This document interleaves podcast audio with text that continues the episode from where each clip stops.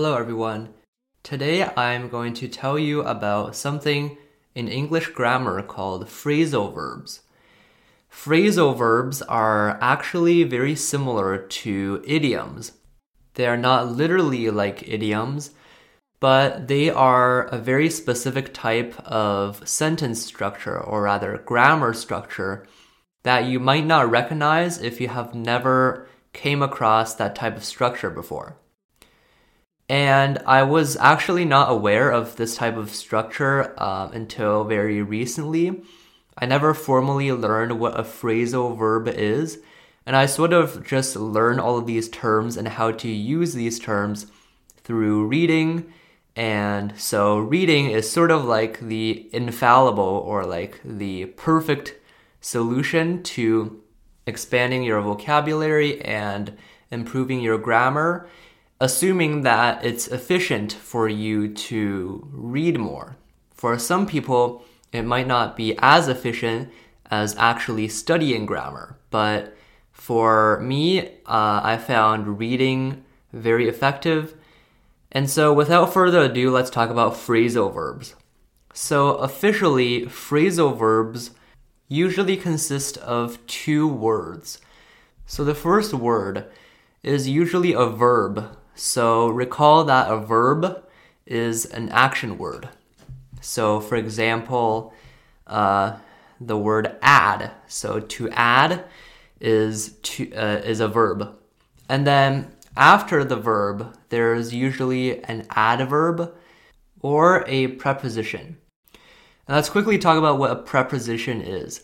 So preposition is words that are used like right before a noun to in order to help show the direction of the noun or the location of the noun or other attributes of the noun. So, for example, an example of a preposition is the word beyond, or the word inside, or the word up. So, these are all prepositions. So, Phrasal verbs consist of a verb and then a preposition. And I know that learning, you know, a lot of complex grammar terms isn't the best way to, uh, isn't the most straightforward way to learn about these things. So let's just give an example. So the phrase add up is a phrasal verb. And add up, it's similar to an idiom because add up doesn't uh, always directly mean when you're adding uh, numbers up.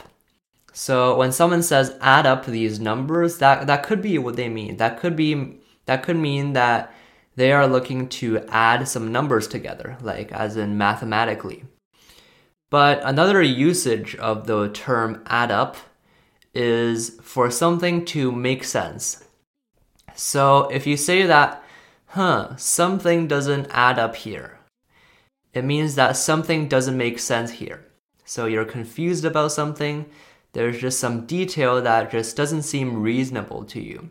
So that is if you say something doesn't add up. And um, another another very common one is um, agree with. So agree with is uh, a very straightforward meaning.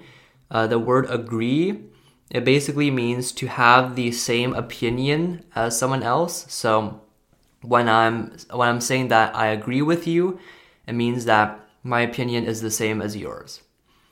And I'm just trying to figure out these phrasal verbs as well, but they are less like idioms in the sense that they're much more common. Uh, they they are very much like uh, regular components of grammar. So these do not you know regular regularly break uh, the rules of grammar. You'll see them very commonly, but it's just knowing which preposition word to use after which noun that some people might not know or you might not have formally uh, formally learned. So instead of agree with, I'll just use the last example.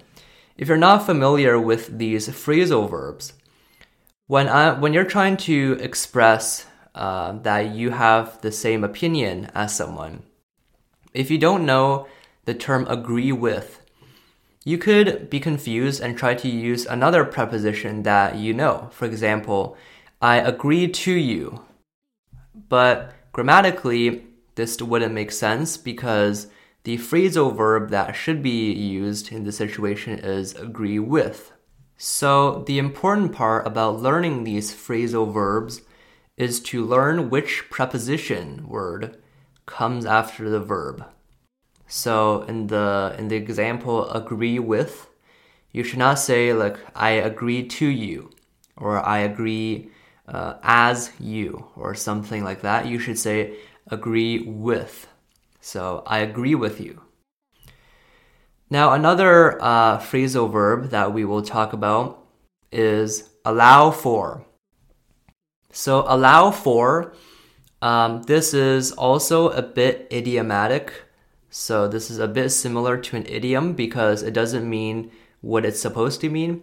So, to allow means to give permission to do something. And but if you say allow for, so allow for actually means to take into consideration something. So it's to consider something. It's not to give permission for you to do something. And let's give an example.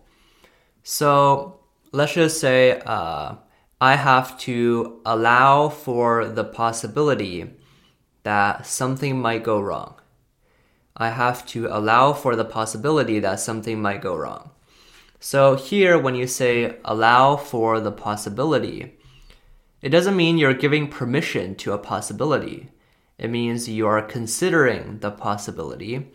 It means you're taking it into account. It means you're thinking of the possibility that something might go wrong.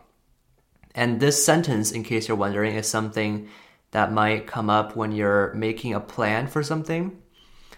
So these are an example. These are uh, some introductions to phrasal verbs. So we talked about add up, agree with, and allow for.